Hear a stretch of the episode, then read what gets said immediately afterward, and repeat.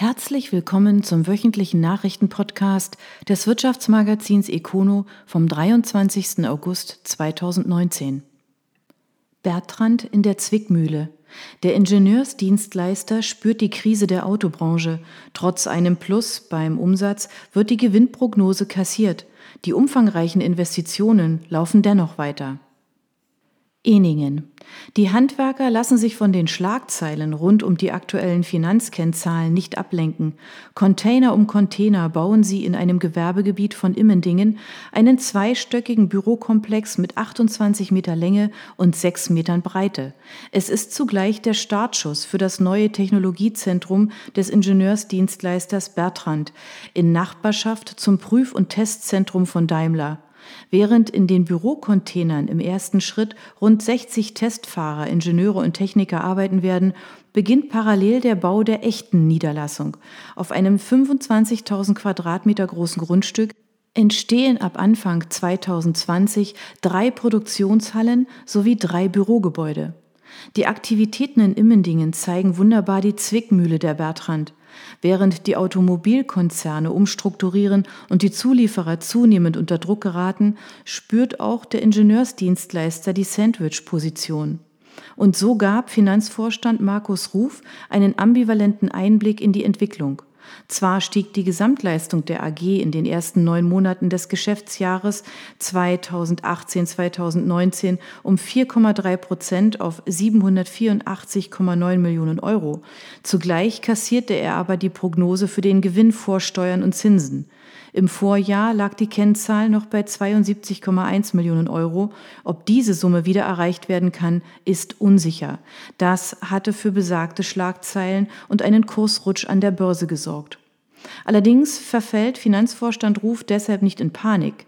Zwar habe man zur Absicherung der positiven Geschäftsentwicklung ein Ergebnisoptimierungsprogramm gestartet, investiert aber weiterhin. Deshalb arbeiten die Handwerker in Immendingen weiter. In Sassenburg bei Wolfsburg wird ein 68.000 Quadratmeter großes Areal zum Prüfzentrum ausgebaut. Mit 80 Millionen Euro werden die Gesamtinvestitionen in die Prüfzentren angegeben. Hinzu kommt ein spezielles Prüfzentrum für Batterien in Elektrofahrzeugen in Eningen für 15 Millionen Euro sowie kleinere Investitionen wie beispielsweise ein Prüfstand zur Absicherung der Parksperre in E-Fahrzeugen.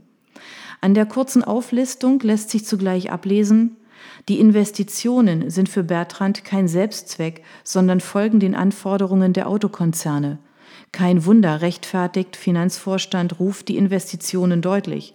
Bertrand passt sich den Bedürfnissen an und übernimmt im Entwicklungsprozess immer mehr Verantwortung. Zudem böten sich durch die zunehmende Überlagerung von Mobilität und IT weitere Geschäfts- und Kooperationsfelder. Es schaut ergo so aus, als löse sich die Zwickmühle schon bald auf zugunsten von Bertrand. Bertrand wurde 1974 als Ingenieursdienstleister gegründet. Heute beträgt die Gesamtleistung des Konzerns mit rund 13.230 Mitarbeitern an 57 Standorten 1,021 Milliarden Euro. Die Eigenkapitalquote liegt bei starken 50 Prozent. Zu den Anteilseignern der AG zählt neben Porsche auch der Abgasanlagenhersteller Friedrich Beußen. Haufe, Stabstelle für den Wandel. Die Freiburger Gruppe hat die neue Stabstelle Organisationale Innovation geschaffen. Der Leiter Fink Neubrock soll die Fähigkeit zum Wandel als zentralen Erfolgsfaktor etablieren. Freiburg.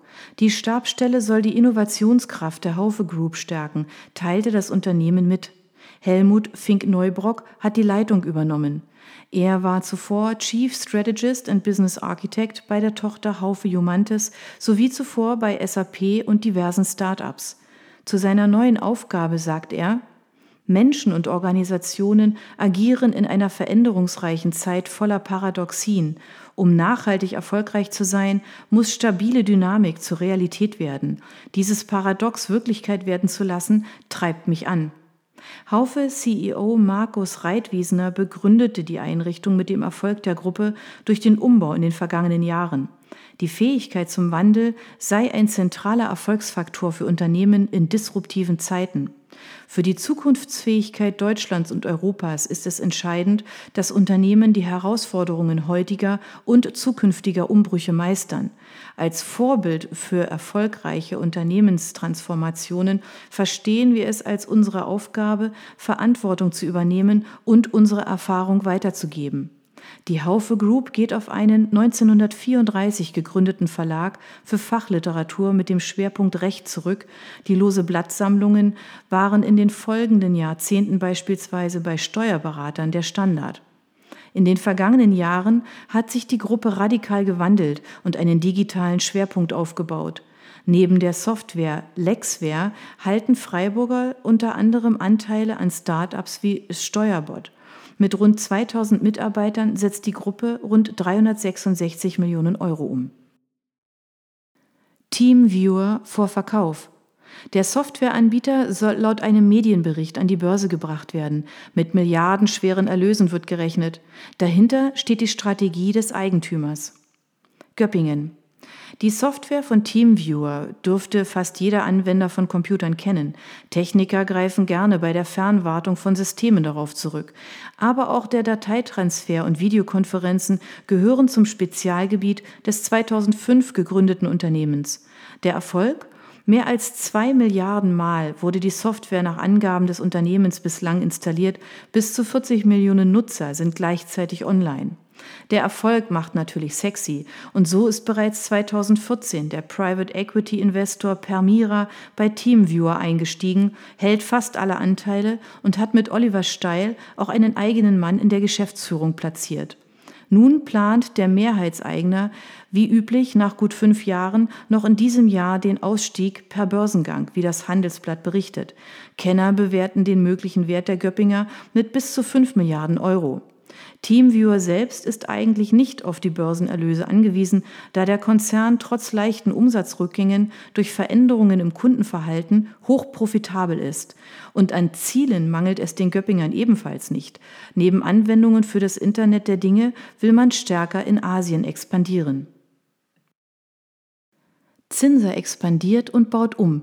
Der Tübinger Modehändler übernimmt das Modehaus Götz. Parallel wird die Geschäftsführung neu aufgestellt. Tübingen, Villingen, Schwenningen. Kaum ein Jahr noch, dann ist das Modehaus Götz in Villingen-Schwenningen nach dann 66 Jahren Geschichte. Das Modehaus Zinser wird die Immobilie zum 1. Juni 2020 übernehmen. Das gaben die beiden Unternehmen jetzt bekannt. Nach drei Monaten Umbau soll das Gebäude dann unter neuem Namen, aber mit ähnlichem Sortiment als achte Filiale der Gruppe eröffnen. Die 40 Mitarbeiter von Götz sollen übernommen werden. Zu den Modalitäten gab es wie üblich keine Angaben. Der Standort ist optimal für uns von seiner regionalen Lage her. Rund eine Stunde von unserer Zentrale in Tübingen entfernt lässt sich das von den Prozessen und der Logistik her unproblematisch realisieren, kommentiert Christian Klemp, Sprecher der Zinser Geschäftsführung, die Übernahme. Klemp selbst ist vor kurzem im Zuge der Neuausrichtung der Geschäftsführung auf diesen Posten gekommen. Der bisherige geschäftsführende Gesellschafter Hans-Joachim Zinser hat die Geschäftsführung verlassen und bildet zusammen mit Tanja Meile-Zinser und Bettina Iffland-Zinser den neu geschaffenen Beirat. Klemp hat nach sechs Jahren im Führungsgremium nun den Posten des Sprechers übernommen. Ihm zur Seite stehen Stefan Mechtle und Dietmar Tanzer. Das Modehaus Zinser wurde 1878 als gemischtes Warengeschäft gegründet. Heute zählt das Haus mit rund 400 Mitarbeitern nach eigener Aussage zu den führenden Händlern im Land. Mit rund 37.000 Quadratmetern Verkaufsfläche in aktuell sieben Modehäusern wurde im Geschäftsjahr 2017-18 profitabel rund 73 Millionen Euro umgesetzt. Zollern darf fusionieren. Wirtschaftsminister Altmaier erlaubt per Erlass das Zusammengehen der Gleitlagersparte mit MIBA. Als Gründe nennt er Umweltschutz und Klimapolitik. Sigmaringen. Es hat eine Weile gedauert, doch am Ende ist die Nachricht für die Zollern-Gruppe positiv. Per Ministererlass hat Wirtschaftsminister Peter Altmaier die angestrebte Fusion der Gleitlagersparte von Zollern mit der österreichischen MIBA erlaubt. Das Bundeskartellamt hatte das Ansinnen zunächst verboten und auch die Monopolkommission übt weiterhin Kritik. Altmaier fichte das indes nicht an.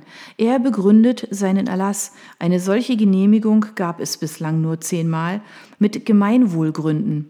Die Fusion sei bedeutsam zur Erreichung der Energiewende und damit verbunden zur Erreichung umweltpolitischer Ziele. Da Gleitlager ein kleiner, aber wichtiger Teil der Wertschöpfungskette von Produkten wie Windkraftanlagen, Gasturbinen oder Biogasanlagen seien, liege ein überragendes Interesse der Allgemeinheit vor. Zugleich begründet das Ministerium den Erlass mit dem Erhalt eines wettbewerbsfähigen Mittelstandes. Im Januar hatte das Bundeskartellamt den Fusionsantrag von Zollern und Miba abgelehnt, worauf die Unternehmen die Ministererlaubnis beantragten. Die beiden Unternehmen wollen in einem Joint Venture die Aktivitäten rund um Gleitlager bündeln, um weitere Einsatzgebiete, beispielsweise in Windkraftanlagen, auszuloten und vor allem der Konkurrenz zu trotzen. Die Gleitlagersparte der Zollern-Gruppe liefert die Produkte aktuell größtenteils an Hersteller von Großmotoren für Schiffe und Lokomotiven. Die Sparte trägt rund 74,2 Millionen Euro zum Umsatz der Gruppe 511,8 Millionen Euro bei. Mit 100 Jahren Erfahrung gelten die Sigmaringer als einer der weltweit führenden Hersteller.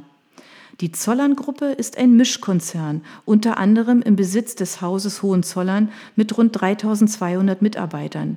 Zur Gruppe gehörten neben dem touristischen Ziel Schloss Sigmaringen auch eine Schreinerei, einer der größten Forstbetriebe, aber auch produzierende Unternehmen aus dem Maschinenbau und der Gießereitechnik. Die Wurzeln reichen bis in das Jahr 1708 zurück. Damit gilt die Gruppe als ältestes noch existierendes Familienunternehmen in Baden-Württemberg. Kercher steigt bei Holder ein. Komplette Übernahme des Reutlinger Kommunalfahrzeugbauers geplant. Winnenden Reutlingen. Der Elektrogerätehersteller Kercher ist in die Max Holder Unternehmensgruppe mit Sitz im schwäbischen Reutlingen eingestiegen. Kercher hat vor, die Holder Gruppe komplett zu übernehmen. Zum Kaufpreis gibt es keine Angaben. Holder ist in der Branche für seine hohe Kompetenz in der Entwicklung und Herstellung von kommunalen Geräteträgern bekannt. Dieses jahrzehntelange Know-how und das bestehende weltweite Vertriebsnetz sind für Kercher aus strategischer Sicht sehr interessant, sagt Hartmut Jenner, Vorstandschef von Kercher. Darüber hinaus passt auch die Kultur des rund 45 Kilometer von unserem Stammsitz entfernten Reutlinger Traditionsbetriebs sehr gut zu uns. Kercher ist weltweit führender Anbieter für Reinigungstechnik. Das Familienunternehmen beschäftigt in 70 Ländern und mehr als 120 Gesellschaften über 13.000 Mitarbeiter. Im Jahr 2018 erzielte Kercher mit mehr als 2,5 Milliarden Euro den höchsten Umsatz in seiner Geschichte. Holder ist einer der führenden Hersteller von multifunktionalen Kommunalfahrzeugen und hat seine Wurzeln im Jahr 1888. Güldner verdoppelt Produktionsfläche. Neue Fertigung soll schon in Kürze fertig sein. Niederstetten. Der Sonderschraubenhersteller Güldner steht kurz vor der Fertigstellung seiner neuen Produktionshalle. Um auch künftig weiter wachsen zu können, wird die Produktionsfläche des Unternehmens am Stammsitz Niederstetten, Main-Tauber-Kreis, auf 3000 Quadratmeter verdoppelt. Angaben zur Investitionssumme macht Güldner nicht.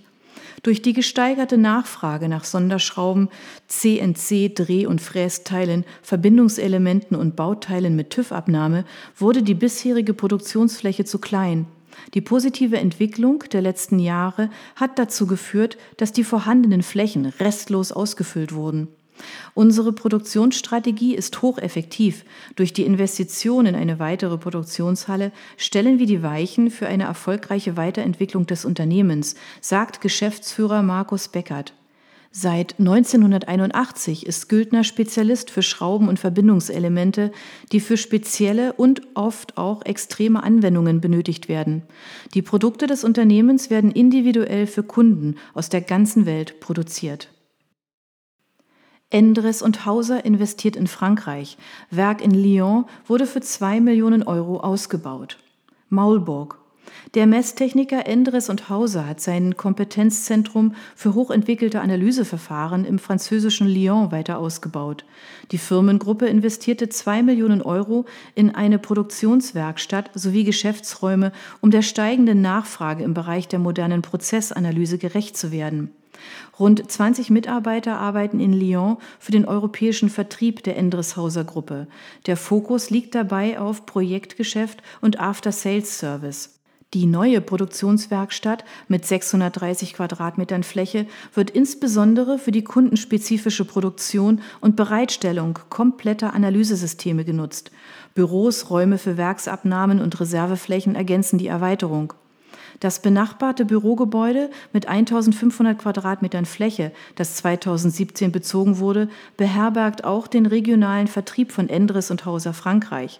Mit insgesamt 7000 Quadratmetern Gesamtfläche bietet das Grundstück Reserven für die Weiterentwicklung.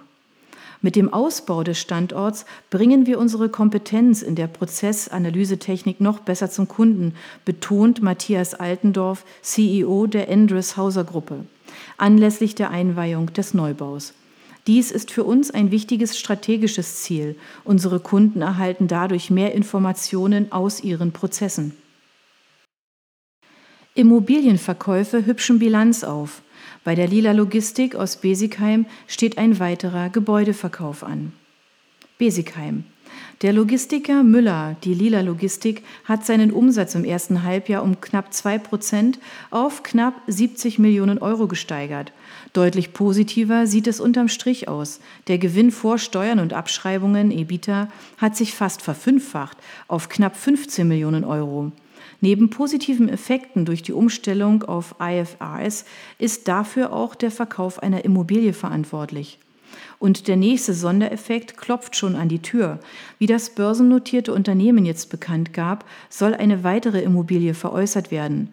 Nach dem Standort in Bünde, Nordrhein-Westfalen, soll nun auch die Immobilie im bayerischen Wemding verkauft werden. Mit dem Käufer gebe es bereits Einigkeit.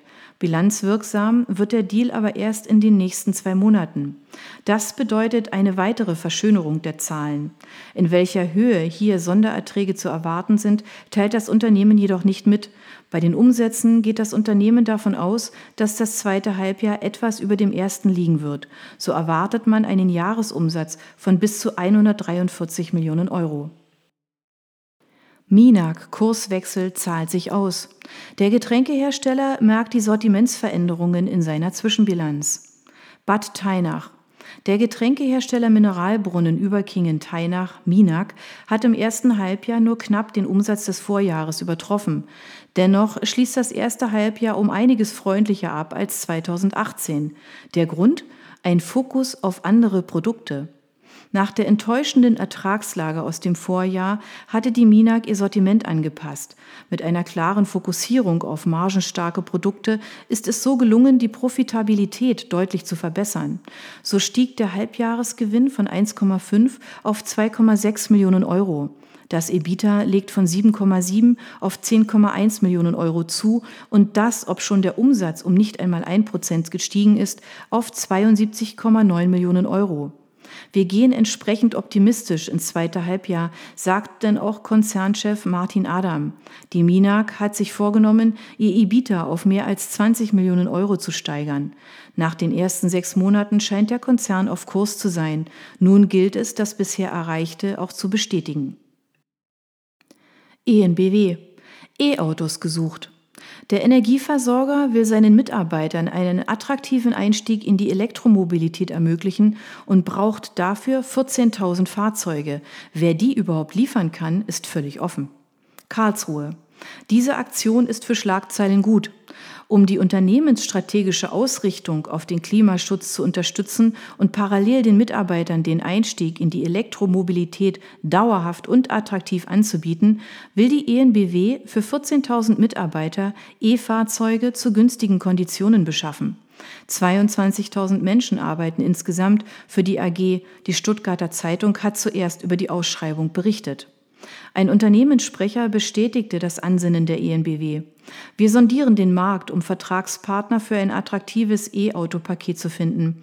Wir wollen wissen, ob es Firmen gibt, die uns eine größere Stückzahl zur Verfügung stellen können. Dafür hat der Konzern in einer Präqualifizierung mögliche Lieferanten angeschrieben. Die Fahrzeuge sollen den Mitarbeitern mittels verschiedener Modelle zur privaten Nutzung überlassen werden. Zu Sonderkonditionen versteht sich. Fraglich ist allerdings, wer die Fahrzeuge in einer derartigen Stückzahl liefern kann. Zum Vergleich, im Juli 2019 wurden insgesamt 5.963 reine E-Fahrzeuge in Deutschland zugelassen. Das ist zwar ein sattes Plus von mehr als 50 Prozent gegenüber dem Vorjahr, aber dennoch nur ein Teil dessen, was die ENBW vorhat. Überhaupt hat wohl kein Hersteller derlei Kapazitäten übrig, um den Auftrag zeitnah abzuarbeiten. BMW setzt vom Modell i3 im gesamten Jahr 2018 nur rund 5100 Fahrzeuge ab. Bei VW laufen die Umbauarbeiten im Werk Zwickau auf Hochtouren, um dort Ende des Jahres den neuen ID3 produzieren zu können. Für den gibt es aber bereits 20.000 Vorbestellungen. Und das Stadtfahrzeug eGo Live, der Street Scooter Erfinder rund um den Hochschulprofessor Günter Schuh, ist ebenfalls gefragt und man kommt kaum hinterher. Ähnlich geht es Opel mit dem E-Corsa. Auch bei Mercedes lasten die Vorbestellungen für den EQC die Produktionen bestens aus. Fraglich ist, ob die ENBW am Ende tatsächlich auf Fahrzeuganbieter aus Japan, den USA, Korea oder China setzen möchte. Man darf ergo gespannt sein, welche Hersteller nach Ablauf der von ENBW gesetzten Frist am 16. Dezember den Hut in den Ring werfen. Übrigens, die ENBW hat Erfahrung in Sachen Elektroautos und Mitarbeiter. Bereits in zwei Runden stand ein kleineres Kontingent an Fahrzeugen zur Verfügung, die zu besonderen Konditionen geleast werden konnten. Die Zahl der Interessenten war jeweils viel größer als das Angebot und das Los musste entscheiden. Data Group rettet die IT-Informatik. Der IT-Spezialist aus Ulm war in Schieflage geraten. 300 Mitarbeiter an drei Standorten werden übernommen. Pliezhausen-Ulm. Drei Monate befand sich die IT-Informatik in der Sanierung in Eigenverwaltung. Nun hat der Sanierungsexperte und Generalbevollmächtigte Martin Mucher von der Kanzlei Group Brugger große Teile des Unternehmens an die Data Group aus Pliezhausen verkauft. Mit der Übernahme haben die übernommenen Mitarbeiter und Kunden wieder eine langfristige und nachhaltige Perspektive unter dem Dach eines strategisch hervorragend aufgestellten IT-Dienstleisters. 300 Mitarbeiter der 1987 gegründeten IT-Informatik sowie der Tochterunternehmen Mercoline in Berlin und IT-Informatik Digitalisation Industrial 4.0 in Barcelona werden im Rahmen des Deals übernommen. Das bedeutet im Umkehrschluss, für rund 100 Menschen gibt es im neuen Konstrukt keinen Platz. Über die Details zu dem Deal gab es keine Angaben. Zum Hintergrund der Schieflage wurden ebenfalls keine Aussagen getroffen. Der Umsatz der IT-Informatik lag 2017 bei rund 29,7 Millionen Euro und damit rund drei Millionen Euro unter dem Vorjahr. Dafür stand unter dem Strich wieder eine schwarze Zahl. In der Bilanz gibt es den Hinweis auf den Umbau des Unternehmens hin zum Anbieter einer betriebswirtschaftlichen Softwarelösung. Mit dieser wollte man einer der führenden Anbieter werden. Die Data Group ist nach eigenen Angaben einer der führenden IT-Service-Unternehmen in Deutschland. Die mehr als 2200 Mitarbeiter konzipieren, implementieren und betreiben unter anderem IT-Infrastrukturen. Das waren die Nachrichten des Wirtschaftsmagazins Econo vom 23. August 2019. Ihnen gefällt unser Podcast? Dann abonnieren Sie ihn doch ganz einfach. Sie finden uns auf Spotify, iTunes, SoundCloud und vielen anderen Plattformen. Sie möchten mehr zu Personalien, Events oder verschiedenen innovativen Themenschwerpunkten erfahren? Dann schauen Sie doch bei uns auf econo.de vorbei. Wir freuen uns auf Sie.